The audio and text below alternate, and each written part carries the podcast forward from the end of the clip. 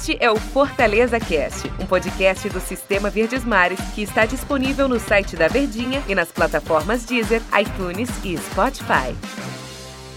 Olá pessoal, sejam bem-vindos. O Fortaleza Cast está começando mais um episódio e a gente está aqui, claro, para falar do Leão, que vem de derrota no Campeonato Brasileiro. Nos últimos três jogos o Fortaleza não venceu, são dois empates e uma derrota, mas também para te deixar já no clima do Clássico Rei, em que o Fortaleza é o mandante. O jogo é na entre aspas, na casa do Fortaleza. É Fortaleza contra o Ceará. O jogo vai acontecer na Arena Castelão. Muito prazer, eu sou o Antero Neto, tô aqui ao lado do Daniel Rocha mais uma vez, pra gente papear sobre as coisas do Fortaleza. Como é que tá, Daniel? Tudo bem? Fala, Antero, grande abraço, tamo junto sempre. Semana de clássico que, infelizmente, né? Também saudando todo mundo que nos acompanha e arruma um tempinho aí no seu dia para se informar aqui nos nossos podcasts, que não vai ser uma semana de uma conversa muito agradável, né? Porque é. o que poderia se transformar num clássico de olhar para cima, num clássico de focar em competições internacionais, passa a ser um clássico cheio de pressão e principalmente pro Fortaleza. Né? Essa era a minha pergunta. E eu vou além, não vou só Fortaleza, não. Como é que fica o Marcelo Chamusca nessa questão dessa pressão, desse peso desse jogo? É exatamente é esse o foco do peso que eu falo, porque passa pela questão do comandante.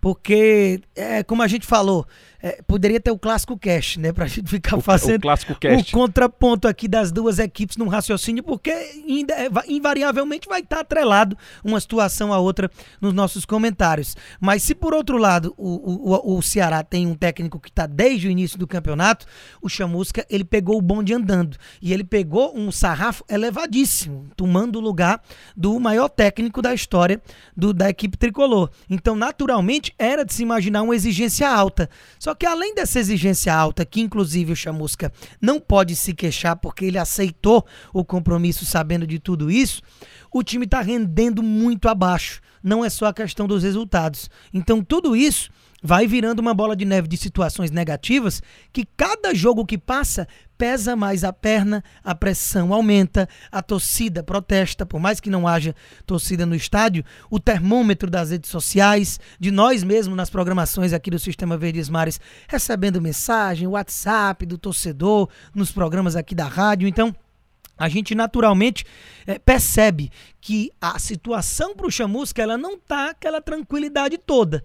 Então, infelizmente, se acontece um revés no domingo, eu não vou falar em demissão, até porque vai de encontro tudo aquilo que a gente prega. Uhum. Mas é uma vitória em sete jogos que será com o clássico, Sim. caso não haja, e essa única vitória contra o Botafogo, que é o lanterna do campeonato. Então a, o alerta tá ligado faz tempo, né? É, é eu, por que, que eu perguntei isso sobre o técnico Marcelo Chamusca? Eu concordo contigo, Daniel, de que não é momento para para pensar numa demissão do Chamusca. Eu falei isso, inclusive, no programa da rádio, e aí um torcedor disse assim: Ah, Ter, como é que você aceitaria numa empresa um funcionário de que não está rendendo, não está entregando o esperado? Aí eu, poxa, mas eu pensaria em quem que eu ia contratar. Né? Eu sei que futebol a gente não pode comparar assim tão claramente, mas primeiro, a questão, quando eu sempre falo da demissão, o grande problema não é na hora de demitir, o grande problema é na hora de contratar. Né? Se o Fortaleza foi lá e pensou no Marcelo Chamusca, é imaginando de que ele vai entregar. Aí o futebol é que não perdoa, ou o futebol quer resultados para ontem. Ainda mais num campeonato que está em andamento. O Chamusca, ele tem a sua parcela porque ele está ali à frente, a parcela de culpa que eu falo, que ele está ali à frente.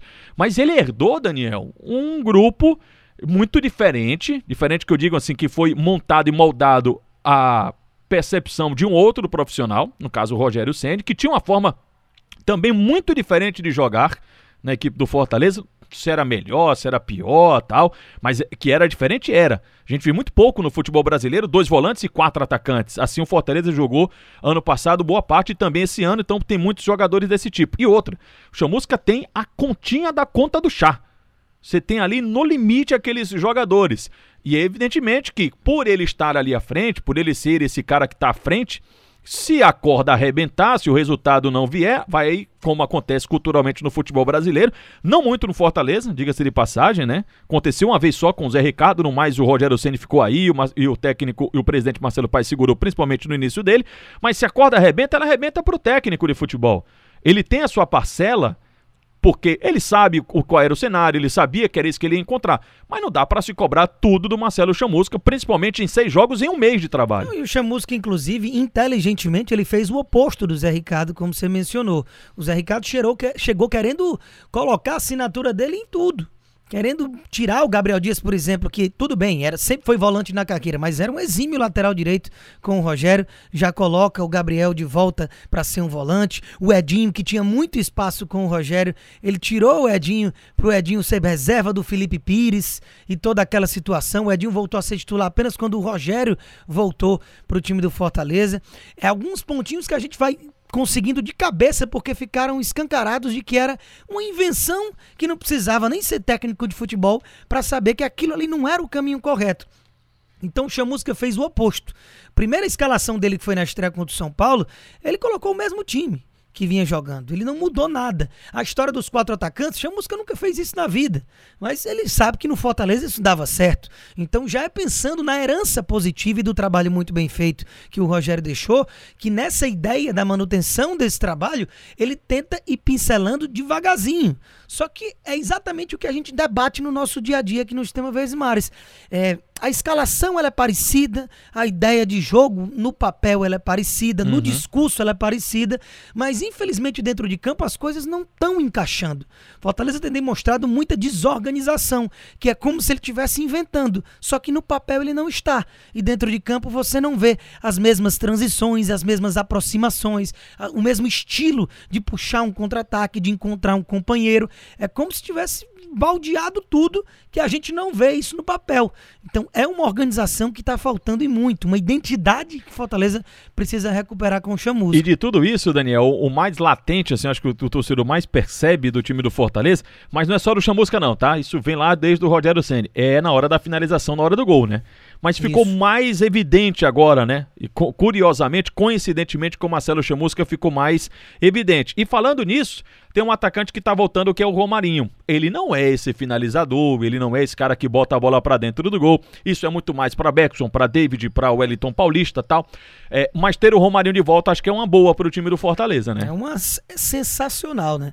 Porque por mais que o Romarinho ele não tenha nessa temporada o protagonismo que ele conseguiu ter em 2019, e para mim ele foi o principal jogador da temporada de 2019, quando você faz uma análise do ano inteiro e do tamanho de cada jogador dentro dessa temporada histórica com o nono lugar no Brasileirão, ele não é aquele Romarinho, até porque as coisas mudam, o próprio comando já mudou também, é, o elenco não é o mesmo, apesar do time é, principal ali que jogava ser mais ou menos a mesma espinha dorsal, só que mesmo assim, em termos de característica, ele é um jogador ímpar no elenco que consegue executar diversas funções dentro do gramado, tanto aberto como numa faixa mais central. É o driblador, é quem chama o jogo, quem sofre falta, quem quebra linhas para tentar encontrar um companheiro em me melhor condição é, de finalizar. É o cara que inicia a transição do Fortaleza, roubando bola ainda no campo de defesa e tem um físico invejável, né?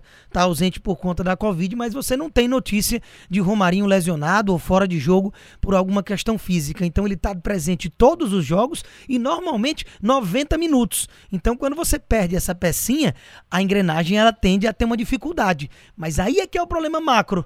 Não é o problema do Romarinho para o Fortaleza ter perdido para o Bragantino hum. e nem está conquistando esses resultados, porque ele está jogando todo o jogo, só ficou de fora do passado. Então é mais complicado isso, porque ele não vai ser a solução dos problemas, mas tende a ajudar o time do Chamusca para o clássico, sem dúvida nenhuma. É, a gente olha para o clássico e já olha um pouquinho para frente também, tá? Porque depois do jogo contra o Ceará, o Fortaleza recebe o Flamengo de Rogério Ceni para fechar 2020. Olha o jogo para fechar 2020. Tá tranquilo esse ano, né? Você termina só contra o Flamengo mesmo. De leve. De leve. Por isso que esse clássico ganha muita importância. Domingo o bicho pega mas a gente tem a semana toda aqui para ir conversando em muitos episódios e falando dos aspectos do Fortaleza desse jogo. Por hoje é só. Daniel, muito obrigado pela companhia. Passa sempre voado. Um Tamo abraço. Junto, até amanhã tem mais. Até amanhã.